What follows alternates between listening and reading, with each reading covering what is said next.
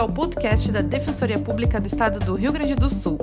No episódio de hoje, você confere a conversa entre o ouvidor-geral da Defensoria Pública, Daniel Vargas de Farias, e a socióloga e coordenadora do Instituto Acane, Reginete Bispo, sobre a situação dos imigrantes e refugiados durante a pandemia. O encontro ocorreu no dia 4 de agosto, no perfil da Defensoria Pública no Instagram. Para acompanhar outras lives como essa, siga a Defensoria em instagram.com barra Defensoria Pública RS.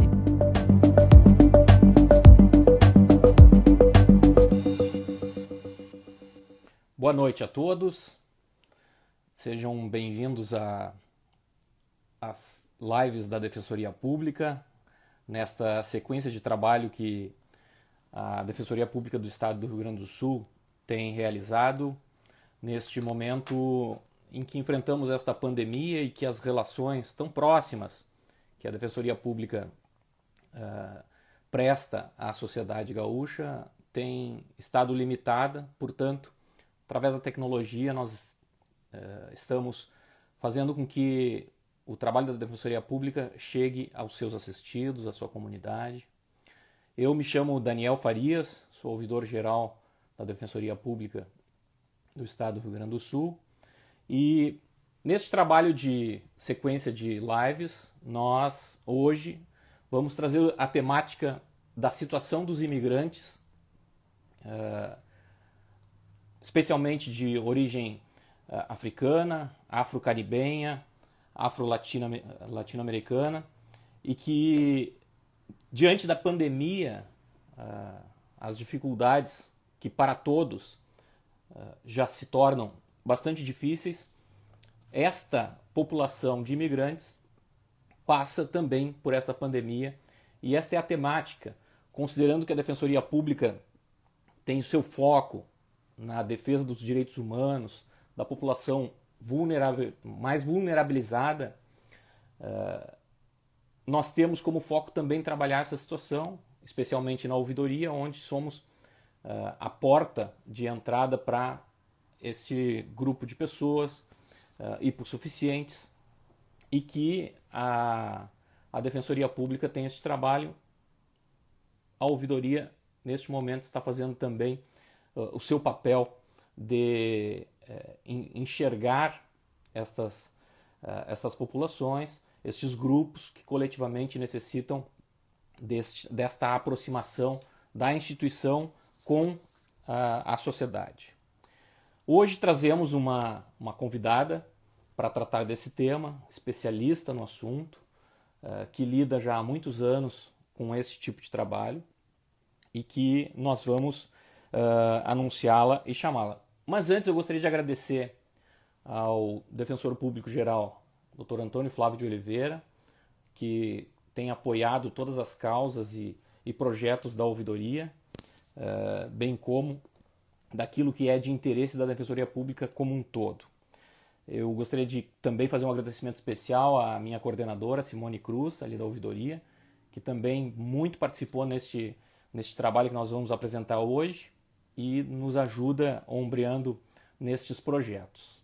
E à nossa comunicação social, o Felipe Daroit, que deu essa, esse, esse assessoramento para que a gente possa fazer o trabalho de hoje, afinal, ele é o profissional da comunicação. Nós somos, uh, portanto, uh, gratos a esse trabalho. Vou chamar então aqui a, a nossa convidada, a Reginete. Está ingressando.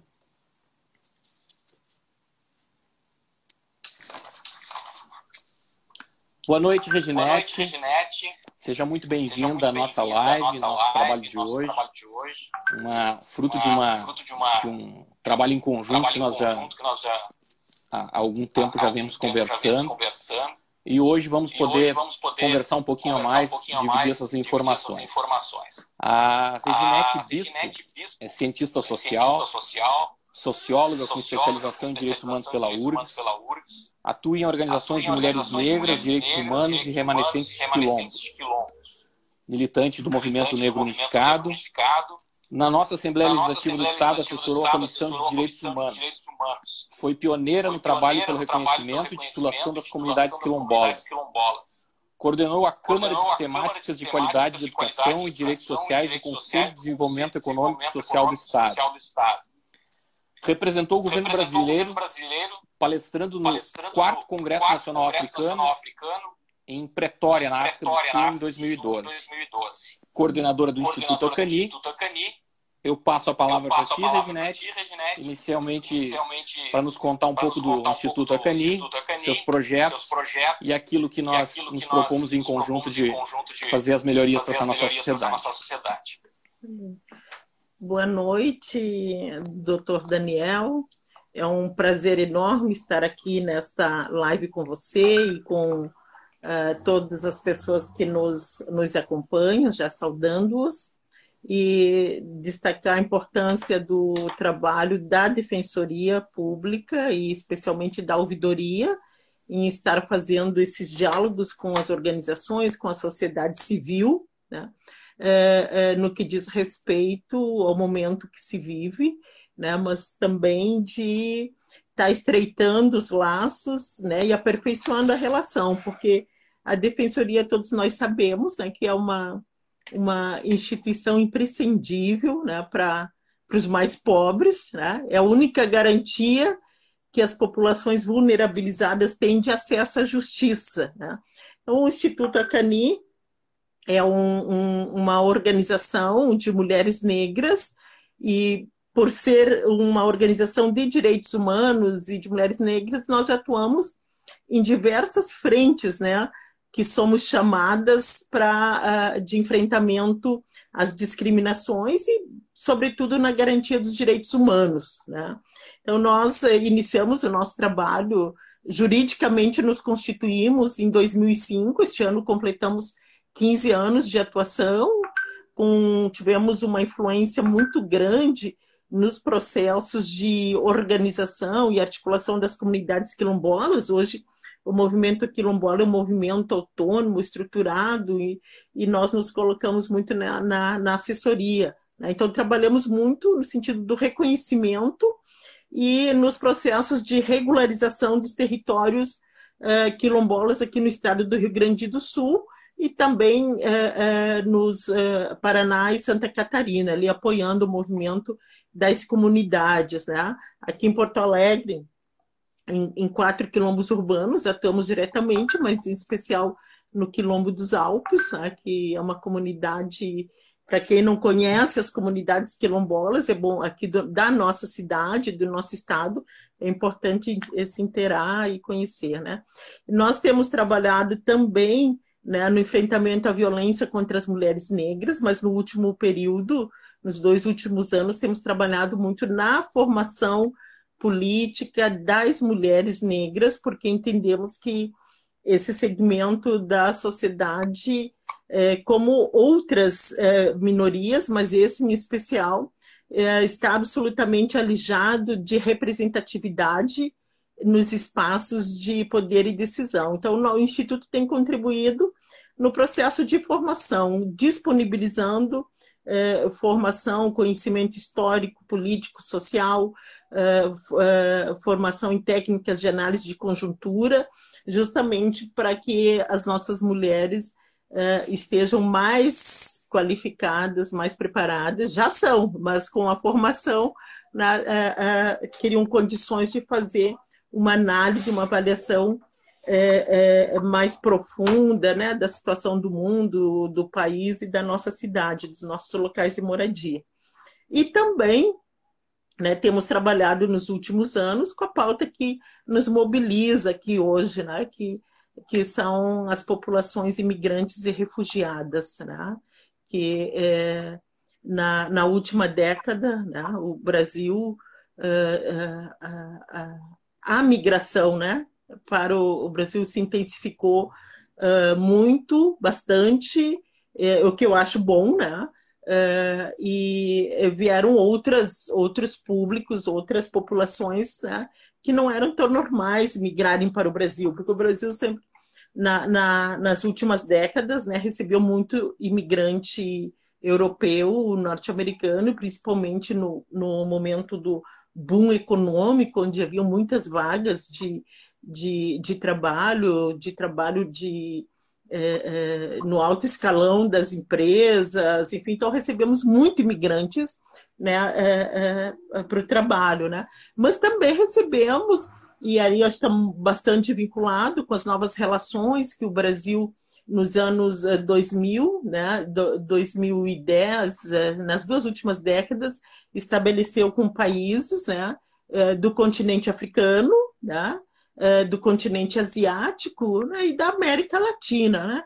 Então, nós recebemos muitos imigrantes de países africanos, especialmente do Senegal, dos países de língua portuguesa. O Senegal é de língua francesa, mas além do Senegal, países de língua portuguesa, Angola, Guiné-Bissau, né? do Congo também recebemos imigrantes. Aqui em Porto Alegre tem uma concentração dos africanos, é, basicamente, é, fundamentalmente da comunidade senegalesa, né? Nós temos imigrantes da Costa do Marfim de diversas é, nacionalidades africanas. E também o maior fluxo migratório que tivemos foi é, da, do, do, dos caribenhos, né? Do Caribe, dos haitianos, que o Brasil recebeu mais, numa primeira leva, mais de 40 mil imigrantes aí no processo de, de eram migrantes ambientais, né, que vêm é, em função de desastre ambiental, né, é, é, e o Brasil estabeleceu um acordo de ajuda humanitária, né, então são eles estão aqui resguardados, né, por esse acordo. E o instituto ele começa a se envolver porque chegavam muitos, muitos, muitos e com uma dificuldade muito grande, como qualquer imigrante é, é, é, que chega enfrenta diversas dificuldades do idioma, da adaptação cultural, né, da integração social. Né?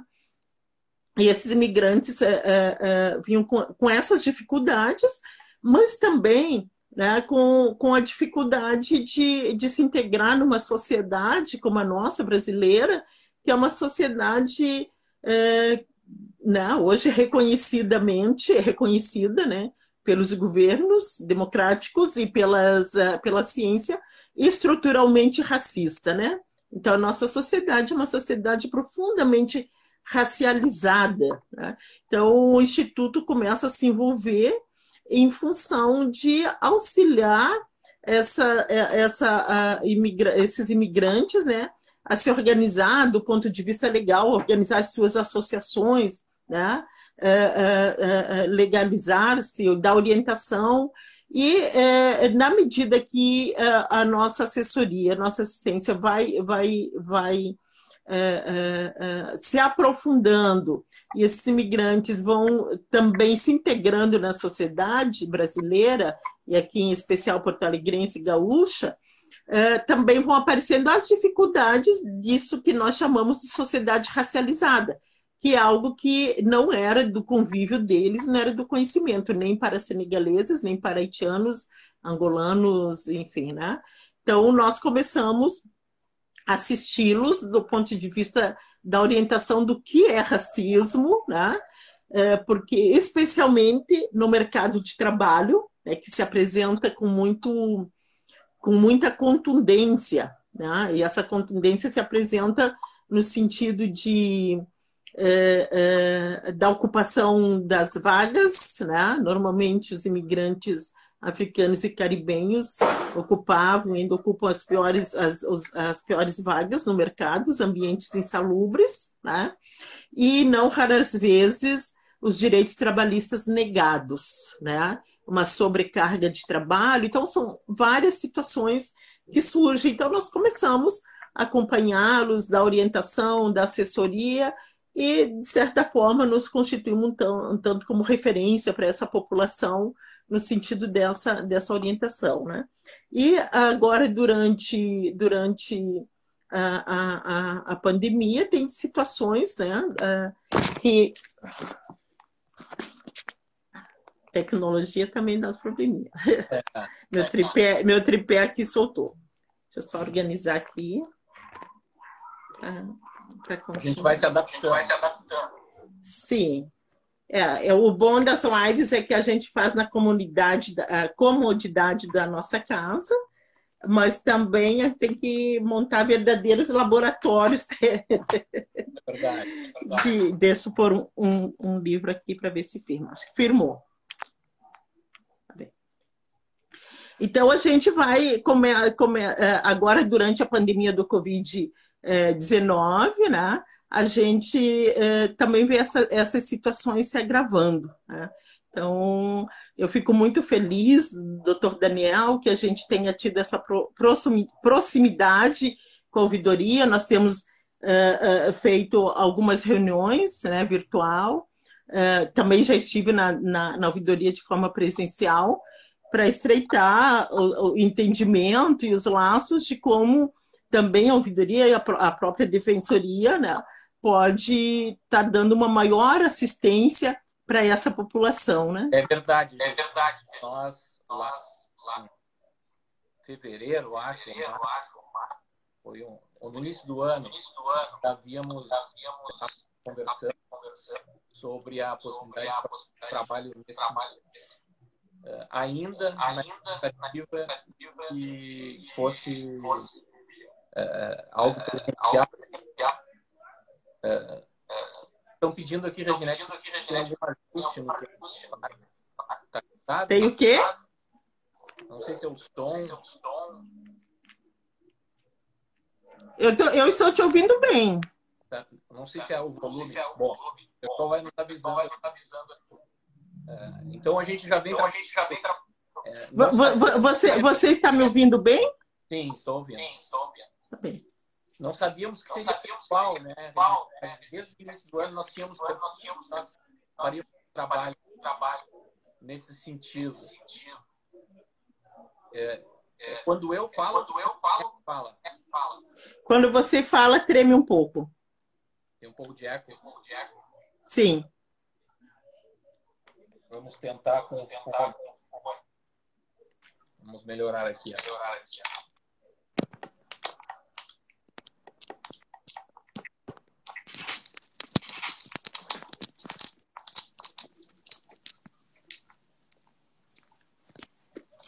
Melhorou? Melhorou? Perfeitamente, agora está ótimo. Ainda? Ainda? Não.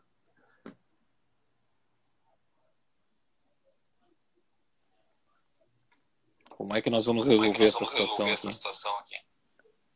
Eu estou te ouvindo bem.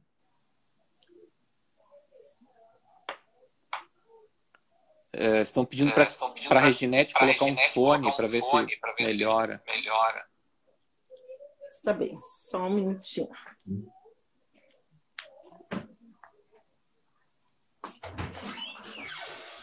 Vamos ver, vamos, vamos ver, vamos. Vamos tentar corrigir, tentar porque a gente ainda tem um tempo. Tem um tempo.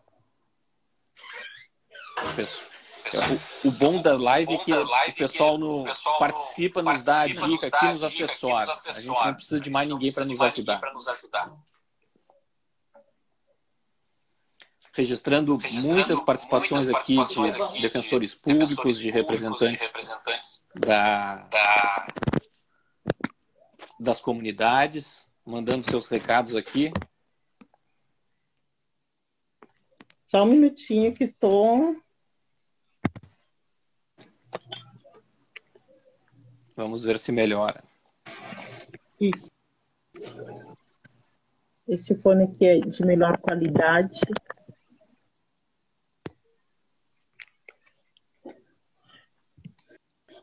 E, agora, sumiu o problema? Alô? Melhorou? Melhorou? Olha, o pessoal está dando um recado aqui que melhorou. Ah, perfeito. Tá então. ótimo, então. Mas retomando, então, a relação ao nosso trabalho, nós não, como eu havia dito, a gente não sabia que ia ser virtual, né, Reginete? Mas que a gente ia trabalhar ao longo de 2020. Isso nós já estávamos uh, definindo desde o início do ano e dependendo o, que o, futuro nos trouxer aí, a gente ainda vai fazer alguns projetos juntos, porque isso é o empenho de todos para o mesmo caminho. Mas, reforçando aquilo que a Reginete já falou, não, há, não há dúvida de que nós temos discriminação no Brasil, nós temos discriminação no Rio Grande do Sul, em Porto Alegre. A xenofobia é algo muito presente, o racismo é presente. Né? Se nós estivermos num ambiente eh, conversando numa plenária e perguntarmos quem é racista, ninguém é racista. Né? Mas a gente sabe que o racismo existe. Então é algo bastante é, difícil de se trabalhar. E quando a gente está falando de alguém que escolheu a, a, a localidade para vir morar, para se abrigar, para se refugiar, e traz consigo a, a, o preconceito do local que vem, o preconceito da raça que é, com todas as dificuldades que já são difíceis para aqueles que, que são daqui, os brasileiros, os gaúchos, que já sofrem com o racismo, com a discriminação, que dirá aqueles que estão vindo com, com, com, dependendo de tudo. Né? Por, por isso é tão importante esse trabalho, por isso esse projeto é importante. E eu já vou devolver a, a palavra fazendo um questionamento em relação às diferentes uh, migrações que nós temos, Reginete. Nós vemos aqui em Porto Alegre mesmo, nós temos muitos senegaleses, né? E eles são os que mais nós percebemos porque estão pela Rua da Praia com seu comércio, mas nós temos uh, em números, por exemplo, mais quantidade de haitianos uh, que não estão tão concentrados em Porto Alegre, o que se percebe, mais pelo interior também. Mas uh, falar um pouquinho sobre essa diferença de motivação da migração. Os que são refugiados, aqueles que, que vieram para trabalhar, os que vieram fugindo de uma situação difícil, e como, como que isso se dá na, na, no apoio a essas populações e como está sendo agora, nesse momento uh, difícil para todos nós? É, boa pergunta, doutor Daniel. É, bem, o, o, nós, a, a, gente trabalha com imigrantes e, e, refugiados, né? Então, todos são imigrantes, mas nem todos os imigrantes são refugiados. Tá? os refugiados são pessoas que vêm, que estão, se deslocam, são forçados a deslocar da, do seu país de origem por perseguição política, religiosa, étnico-racial, uh, enfim, onde tem esse quadro de perseguição e, e de risco de vida, né? Então, esses são os refugiados. Mas hoje, no, com o mundo globalizado e com tantas mudanças ambientais, nós temos um, um, um não são reconhecidos como refugiados, né? mas penso que seja uma pauta que está colocada ali para as Nações Unidas, né? definir que são os imigrantes que é, é, ambientais, né, que se deslocam em função de desastres ambientais, né, que fica impossível viver no seu país, que é o caso aqui dos haitianos, né, que eles, eles se deslocam para o Brasil a partir de um, de um ajuda humanitária que o Brasil oferece para o Haiti, a partir do, de dois grandes desastres ambientais que assolou o país, né? E temos também os imigrantes é, de trabalho, né, que se deslocam em busca de melhores condições de trabalho, enfim, que são na, ali nesse, é, nessa categoria se enquadram os senegaleses, né? É, angolanos, é, enfim, mas aqui que a, maior, a, nossa maior população são os senegaleses, né? E não, tem, não existe conflito no seu país, mas não existem condições de trabalho que atenda à necessidade, principalmente da juventude, né? Então, se a gente observar a migração senegalesa, a maioria dos imigrantes são, são homens e são jovens, né? poucas mulheres. Diferentemente do. porque eles saem para buscar melhores condições de trabalho, melhor garantia de vida para suas famílias, né? É, diferentemente dos haitianos, que são as famílias, né? Se você observar, a migração italiana é a família inteira, né? É o pai, os filhos, a mãe, o conjunto da família, enfim que, que foram forçados a deslocar em função das condições. E temos também aqui, na, na, mais recentemente, uma migração mais recente, que é dos venezuelanos, né? que entram em massa. Aqui em Porto Alegre nós tínhamos aproximadamente 1.700, hoje não sei precisar qual é o número, né? Que eles são acolhidos no Brasil como refugiados, né? Porque há um entendimento que há um conflito político e que os coloca e os deixa vulneráveis, né? Então uh, temos também um, um, um, uma massa de venezuelanos que ingressam no país e o governo federal a, a, adota uma política de descentralização da migração, então uh, vem várias levas, são construídos vários assentamentos de imigrantes venezuelanos aqui no nosso, no nosso estado, especialmente na, na, na região metropolitana, né? Mas tem várias outras nacionalidades, mas talvez não, uh, não tão expressivas como essas, né? Bolivianos, uh, aqui da América Latina, vários, né? E, então, a, as características são fundamentalmente essas, né? Então, a, diferença também é que os que chegam aqui como assentados, como refugiados, eles têm um suporte da Acnur, né, da ONU, que acompanha, dá suporte. Agora, o, os que chegam, uh, migrantes, eles uh, entravam aqui como solicitante de refúgios, e depois eram, né, iam, uh, com, com, com, uh, faziam um protocolo com provisório e depois, com o decorrer, iam adquirindo visto permanente ainda, né? A grande maioria ainda não tem esse visto permanente, né? Mas está tá, tá, tá em processo, né? Então tem essa, essa diferença fundamental, né?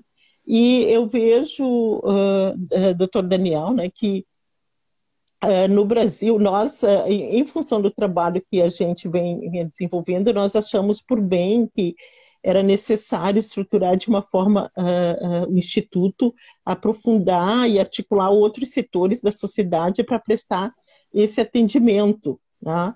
Uh, porque, infelizmente, embora o Brasil ele tenha sempre teve fronteiras abertas, né, de, de não houve grandes problemas para que o imigrante chegasse no nosso país, mas não tinha uma política definida de acolhimento e de assistência a, a, esses migrantes, né? Mesmo os haitianos que vieram com, com, com visto de ajuda humanitária, né, não receberam aqui uma acolhida e uma, uma estrutura. Então, eles chegam aqui, eles têm que se integrar na sociedade e, e, e, e usar as mesmas políticas que o nacional utiliza. Perfeito, né? Porque eles vêm com, enquanto imigrante, eles têm os mesmos direitos de um, de um nacional, né?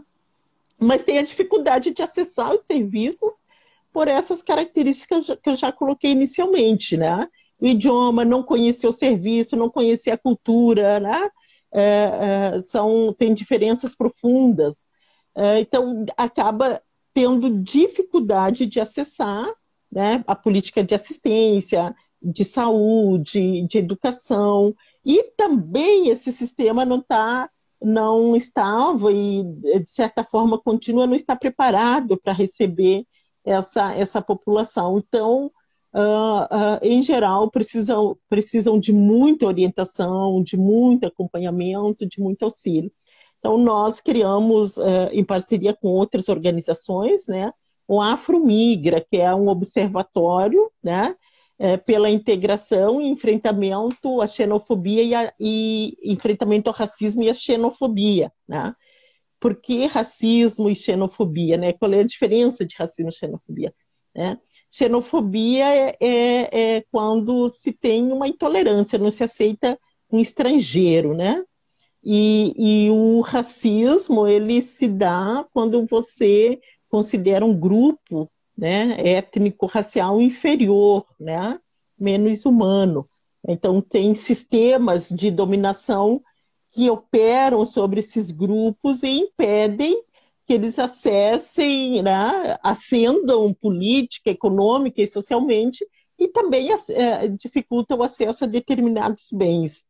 E nós, no observatório, trabalhando e observando, a gente, a gente até é, é, temos, é, construiu esse entendimento né, de que o Brasil ele não é um país xenofóbico, porque tem uma tradição, uma história de acolhimento de imigrantes, nós mesmos aqui no Rio Grande do Sul, o século XX, né, final do século XIX, o século XX todo foi, foi premiado de imigração, né, nos anos, eh, eh, na década passada, no boom econômico, o Brasil recebeu mais de 60 mil eh, imigrantes europeus, né, que vinham para o mercado de trabalho, e isso não foi problema, né? O problema passou a ser questionado em diversos aspectos, é a migração caribenha e africana e a da, da, da América Latina. Então, isso para nós ele tem um componente racial muito profundo. Então, mesmo com as populações imigrantes e refugiados, que predomina é o racismo e não a xenofobia, né? E obviamente que o racismo e a xenofobia estão bastante, bastante vinculados, né? Porque se você é racista com uma determinada nacionalidade, com um determinado grupo étnico, tu acaba também sendo xenófobo, né? Mas tu não, não, não observa essa xenofobia com outros, outras, outros grupos étnicos, étnicos raciais, né? Não na dimensão que se apresenta para os africanos e, o, e, o, e, os caribenhos. Então, nós criamos o observatório, onde a gente reúne várias organizações da sociedade civil que acompanham, orientam, a gente faz oficinas de, de formação, de orientação, é, auxilia nos processos é, de, de organização, como já citei aqui, das associações e outras atividades, orientação para pequeno empreendedor, enfim, né? Agora, durante a pandemia, a gente não consegue mais fazer isso de forma presencial, então estruturamos um serviço de, de, de, de atendimento né, online é, é, para acolher denúncias, é, é, fazer orientações, e a gente tem recebido muitas, e grande parte das, das ligações e dos atendimentos que a gente faz né, é, é Primeiro é para é, nesse momento de pandemia que as fronteiras estão fechadas, né, como romper, né, a necessidade de deslocamentos e fundamentalmente a necessidade de alimentos, né? E acho que isso para gente para gente também dá um, um norte e, e, e demonstra um pouco como está vivendo essa população que a gente que, é, que temos assistido. Sim. Reginete eh, sabe que a, a Defensoria Pública, ela, dentro de, desse, desse perfil de atender os hipossuficientes, aquelas, aquelas pessoas mais vulnerabilizadas, nós temos uh, alguns temas que são uh, de, de, maior procura para se trabalhar com os nossos assistidos. Uh, nós temos desde as questões de saúde, as questões de infância, e nós temos núcleos né, de, de infância, o núcleo da saúde, o núcleo da mulher, ou seja, Sim. são situações em que nós temos uh, a discriminação, a violência doméstica, uh, a própria precarização da saúde, na qual o, a população mais carente precisa lançar mão do sistema judiciário para se valer das prerrogativas uh, medicação, internação, e, e isto, com certeza, vai, vai, vai perpassar esta, esta, essa população de imigrantes. como, como que a, a, nós temos já falasse que a gente tem a, a, população haitiana, por exemplo, que vem com as famílias. Aí tu envolve uh, uma questão que pode ter violência doméstica, tu pode ter a questão de com as crianças, a própria questão da moradia, com, com a família, a situação da moradia ela é mais complexa. E a gente tem também essa questão dos senegaleses que é, normalmente vêm os, os homens, pelo menos é que, gente, que mais a gente vê, né? Então, seriam outras situações. Mas este núcleo de problemas e aí eu vou, vou, vou, citei apenas esses, porque são os que nós temos maior volume na Defensoria Pública, e com certeza nesta população também uh, deve ser. Uh, como que está sendo esse, esse, esse, esse trabalho? Como que, que, que, que, se busca auxílio nesse sentido? Nós, uh, uh, você traz duas coisas bem importantes, né? Primeiro, a questão da moradia. A questão da, moradia, da habitação é, é um, um, ponto é, é, precário, né? De mu muito difícil, né? é, em geral, as pessoas moram de forma muito precária, né, os migrantes. É, primeiro, é, não tem uma política habitacional hoje que eles possam acessar, né? Então eles alugam né? e nós sabemos mesmo para um nacional, né? A dificuldade, todo o processo burocrático e as exigências que há para alugar um imóvel, né? É, ou você paga seguro, você tem que ter uma renda que não comprometa, uh, uh, que, não, que o aluguel não comprometa 30%, você tem que ter fiadores, você, então é, é, literalmente impossível para o imigrante alugar um imóvel nessas, nessas condições, né? a menos que ele já esteja bastante tempo com um padrão de vida já estabilizado, né?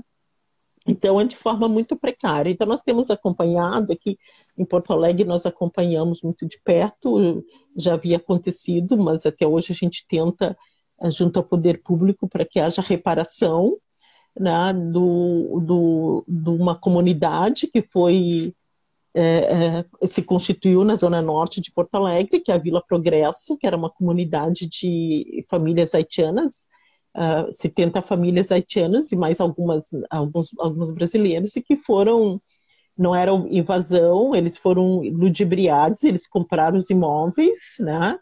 E, e, e né, não conhece, na boa fé, compraram os imóveis que depois perderam na, na, na justiça e foram brutalmente despejados sem nenhuma assistência, sem nenhum encaminhamento, dependendo apenas da rede de solidariedade das próprias, das próprias famílias haitianas. E para mim esse foi o caso mais emblemático, né? Porque inclusive o despejo foi feito sem nenhum suporte do poder público e depois nós fomos junto com a associação dos haitianos é, verificar eram né, só entre 95 crianças, né?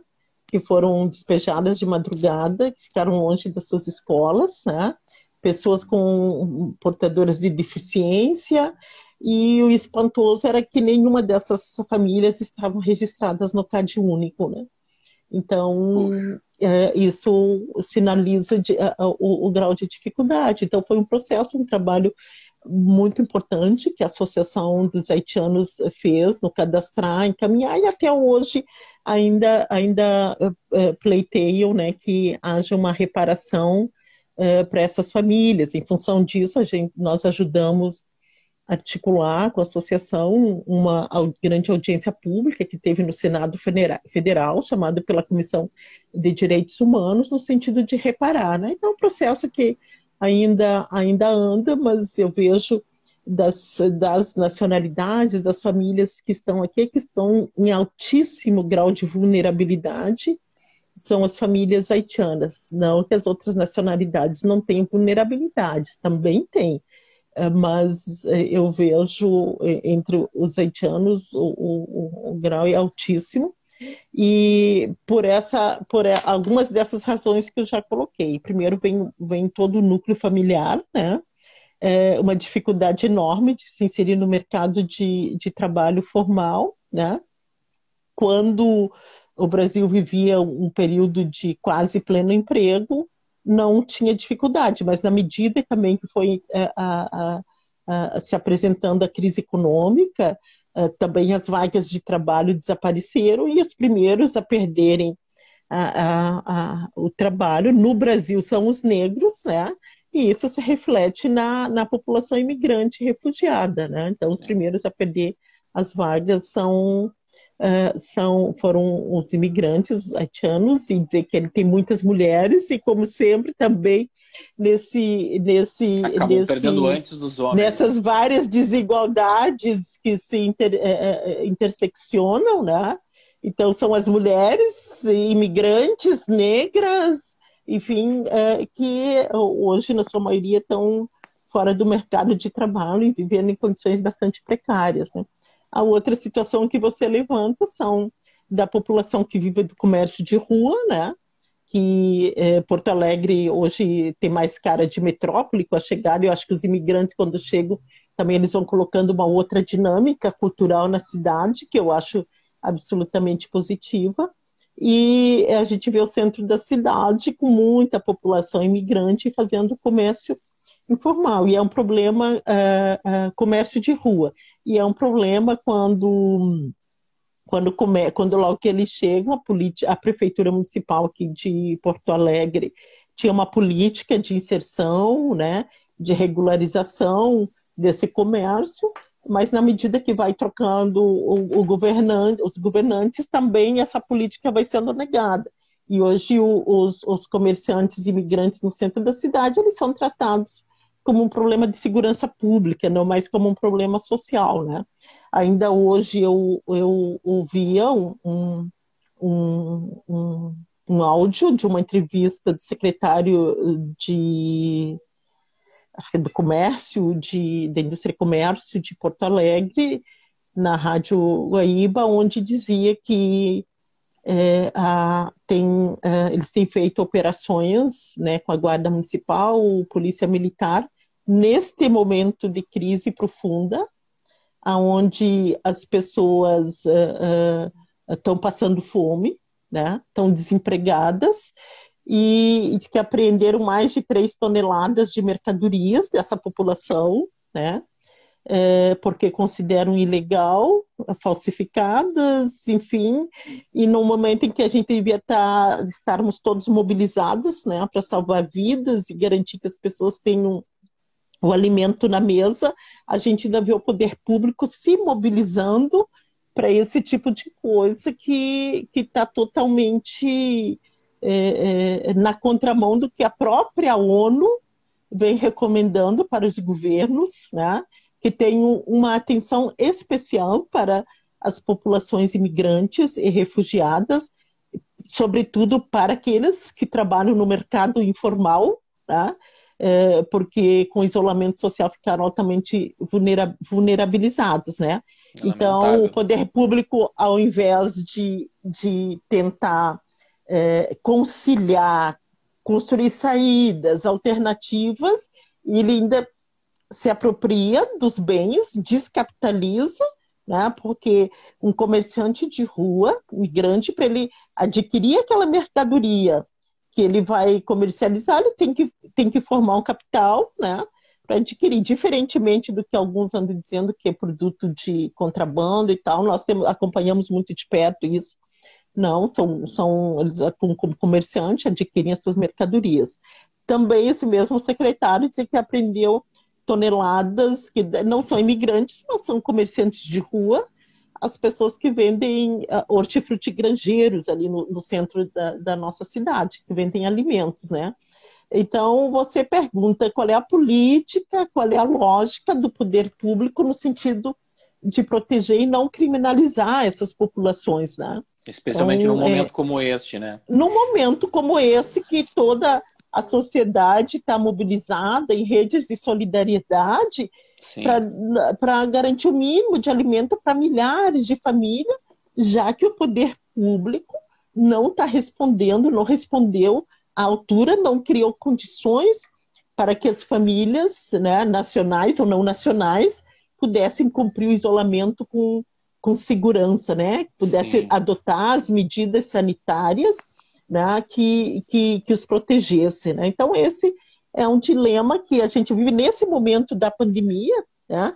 A gente vê a, a população em geral, principalmente os periféricos, mas os imigrantes totalmente desprotegidos, dependendo da rede de solidariedade. Por sorte, nós aqui no, no, no, Rio Grande do Sul, nós temos várias organizações da sociedade civil que prestam excelentes trabalhos de acompanhamento e, e de assistência a essa população e que, é, e que é a rede que tem funcionado, né? O, o Instituto, nós também uh, fazemos parte do, do Fórum de Mobilidade Humana, que, de, que reúne diversas organizações que trabalham, né? organizações da sociedade civil, organizações eclesiásticas, eh, universidades Essa que prestam uma, serviço. Uma dúvida também, uh, essas, essas comunidades, elas têm alguma forma de organização específica dos senegaleses, dos haitianos, dos uh, uh, República do Congo? Existe uma organização entre eles uh, ou, ou, isso fica capitaneado por, por, pelo, pelo instituto ou por uma organização externa? Ou eles têm suas próprias lideranças? As, as duas coisas. Eles têm suas próprias lideranças, né?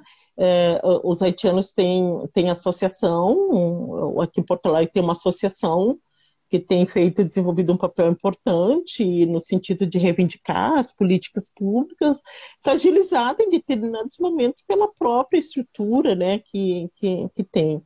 E, e a, os senegaleses eles têm uma estrutura organi, organizacional uh, bem maior em função da religião, né?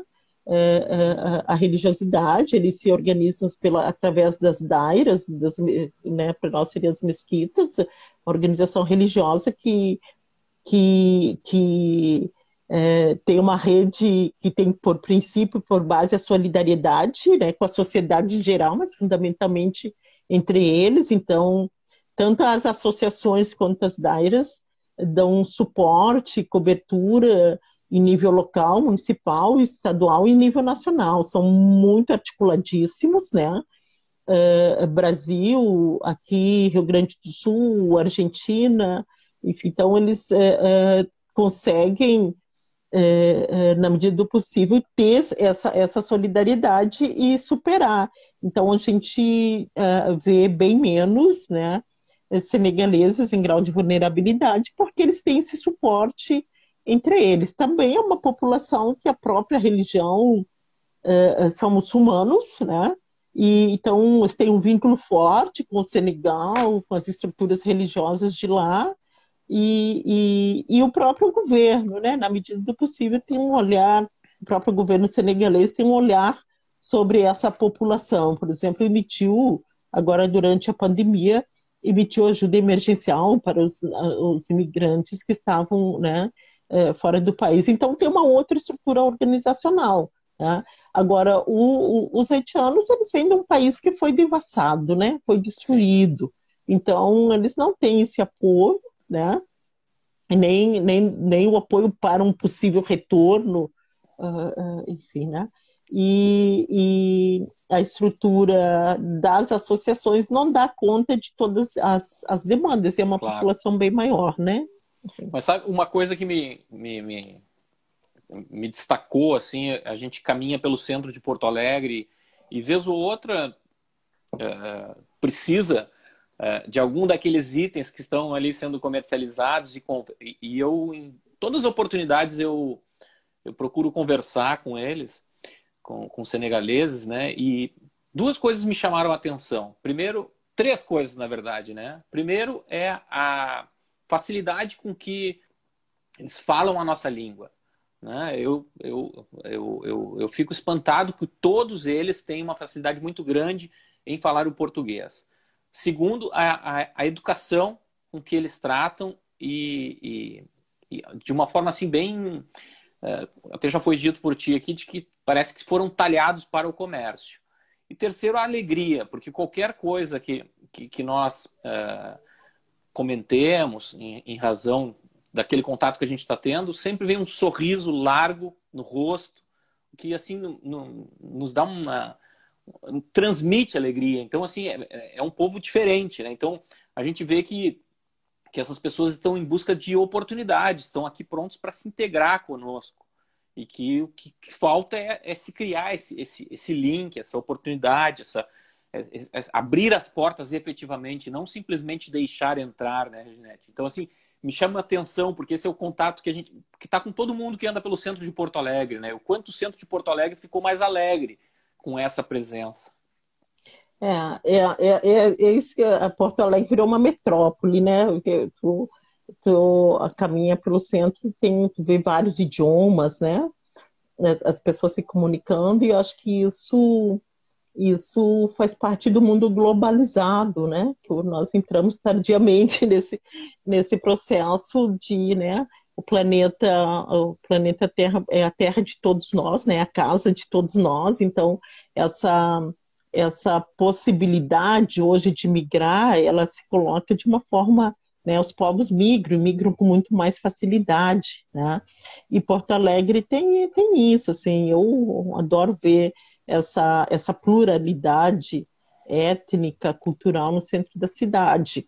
E, e os senegaleses, eu convivo bastante com eles, em função do trabalho que eu fiz. Hoje eu sou cônsul, né? Eu sou cônsul honorário do Senegal aqui, represento o governo uh, senegalês aqui no Rio Grande do Sul, mas uh, uh, no, nosso, o consulado é voltado muitíssimo para assistir essa, essa população, que acaba atendendo a população do Paraná, Santa Catarina, da Argentina, ou seja, é, é, é, tem muitos senegaleses na Argentina, e a estrutura de Estado mais próxima que tem aqui no, no Rio Grande do Sul, então acaba atendendo aqui. Né? Então, quer dizer que o convívio é de uma riqueza, de um aprendizado, né? são pessoas que não falam um, dois idiomas, falam três, quatro, cinco idiomas e tem uma facilidade, como você diz, é, falam perfeitamente o português e eles dizem que o português é a língua mais difícil que tem para aprender, né? Então, e que trazem as histórias de um continente, né? De um país que teve, de um continente que deu uma contribuição tão importante para a Constituição do, do, do, Brasil, né? Que é, nós, 60% da população brasileira hoje é uma população diaspórica que vem da diáspora, da diáspora africana e que é, tem uma história que foi negada, né? e a história do, dos negros brasileiros são contadas a partir da trágico, do, do trágico sistema escravocrata que se teve aqui, mas antes disso tem toda essa riqueza que esses imigrantes agora estão trazendo e estão oportunizando para nós brasileiros e brasileiras poder conviver com isso, né? Infelizmente, é, é, nem sempre é, a acolhida é como deveria ser, né? Eu, nós muitos diálogos, fizemos audiências públicas para que o comércio de rua fosse tratado de outra forma, né? o comércio de rua nas cidades passaram a ser criminalizadas porque quem tem um comércio formal, né, é, acaba monopolizando e, e, e, há essa criminalização. Mas o comércio de rua faz parte da cultura dos povos, das, da, da, das grandes metrópoles. Então, o poder público tem que pensar uma alternativa de como vai, vai lidar com isso, não basta criminalizar. Né? E, então, nós temos feito diálogos com várias instituições do poder público, mas também com representantes né, do comércio, uh, uh, do comércio lojista, e a gente diz, é, é, é, eles são comerciantes, né? Tem, é, tem também na cultura, né? Na cultura uh, senegalesa, na cultura muçulmana, esse é, o comércio é uma figura importante, né? É uma prática que está no cotidiano deles, né? Mas o empresariado, o comércio formal não incorporou essa mão de obra, né? E aí não incorporou por quê? Não incorporou, não incorporou porque tem dificuldade de incorporar a população negra em determinados mercados, em determinadas fatias de, de trabalho. Não os vê ainda como né, um, um, um, comerciantes. Né? Então é mais fácil criminalizar. Então, esse, esse, esse, esse debate é importante que a, né, que a Defensoria, o Ministério Público né, acompanhem, né, porque também é pensar o público, é pensar o espaço público, né, é, é, é, que não pode ser monopólio de A, B ou C, ele tem que estar, tá, é, atender a toda a diversidade que se apresenta. E, é, gente, e nós gostamos, gente, né? Nós gostamos do retoma, comércio de rua. A gente retoma o assunto, né? Porque nós temos que também, dentro das instituições, dentro das estruturas, vencer esses obstáculos, né? Que eles estão presentes. Né? Como Sim. eu disse lá no início. Se nós perguntarmos onde, quem é racista, quem é preconceituoso, não, ninguém vai dizer que é, mas ele está aí, ele está causando a, a, a, a expulsão desse, desse mercado de trabalho, dessa mão de obra de trabalho para fora do mercado formal, está colocando para a periferia. Então, as instituições precisam se envolver para que elas também passem a compreender que a estrutura precisa ser modificada, né? Exatamente. E, e esse é um trabalho que, de longa data, tu tens experiência, já falou isso aqui para nós, e que a defensoria também, ele não é um, um, um, caminho fácil, mas se fosse fácil, não seria da, da defensoria, não seria do instituto, porque a nossa história é de tratar com as dificuldades. né? Muitas vezes a defensoria abrir portas, né? ou o próprio instituto é a, é a última procura que essa pessoa tem no desespero de poder uh, se auxiliar, se levantar, ter uma hombridade. Então, por isso que esse nosso trabalho ele, ele, ele deve permanecer em conjunto. Uh, e aí, uh, infelizmente, a gente tem um tempo aqui que vai se encerrar, né, Reginete? Mas já fazendo os, os agradecimentos em relação a, a, a, tudo que a gente pôde transmitir hoje na nossa live aqui. Uh, voltar a agradecer a administração da Defensoria Pública, na pessoa do Defensor Público Geral Antônio Flávio de Oliveira, que apoiou de pronto esta, essa nossa iniciativa. Mais uma vez, quero reforçar aqui a, a, a Simone, que é uma parceira também do grupo de trabalho Sim. contigo e conosco lá na coordenação da ouvidoria. A todos que participaram da live aqui, contribuíram, dando suas, as suas uh, manifestações aqui, todos corroborando com, com as histórias que tu contaste aqui para nós. Então eu, eu, eu vou passo a, a palavra para ti para tuas considerações finais aí, considerando que a gente tem ainda dois, três minutinhos. Sim, eu já inicio agradecendo a oportunidade, agradeço a você, eh, Daniel, agradeço a Simone, que é uma companheira nossa de muito tempo, é, da, ela é de uma organização também de mulheres negras, a Simon, e que a gente tem feito traba trabalhado de forma estreita em muitas frentes de trabalho, principalmente na saúde, né? E dizer que a gente precisa, uh, uh, para quem nos ouve, doutor Daniel, né? estreitar isso, porque a, a, a, pandemia que a gente vive agora, o Brasil com 100 mil mortos, né, e longe de se ver o fim, né, disso, ela está colocando um desafio novo para nós, que é repensar a forma como a gente se coloca no mundo e repensar as relações que a gente tem entre nós enquanto seres humanos, mas também é, é, nós e o meio ambiente e tudo que está colocado, né?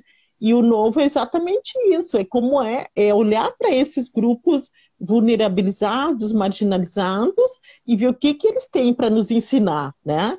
É, a gente viu que em plena pandemia é, a gente espera o novo normal, né? E o novo normal, acho que é, é, com, a, com, o assassinato do George Floyd nos Estados Unidos, é, o, o, em pleno isolamento social, a, o mundo foi para a rua para denunciar o racismo e as desigualdades. Então, é uma sociedade que se desenha que não tem mais espaço para isso, né? Que não tem mais então e, e não ter mais espaço para isso é a gente pensar as alternativas que a gente quer, as alternativas que são possíveis de construir. Acho que nesse momento nós precisamos ser bastante ousados, bastante comprometidos, bastante criativos nesse repensar esse novo, né? Eu acredito que, eh, apesar Terminando de toda... nosso tempo, só para te avisar. Sim. Que daqui a pouco apesar cai. de toda a desgraça, nós temos ainda muita esperança no sentido da gente poder reconstruir tudo num outro patamar de civilidade. Muitíssimo obrigada. Boa noite. Foi Eu um prazer estar aqui dialogando Boa noite, com Reginete. Uh, façamos outros momentos de encontro aí, e, inclusive em outras plataformas que a gente possa chamar outros parceiros nestas causas, né? Uh, o Instagram permite duas pessoas.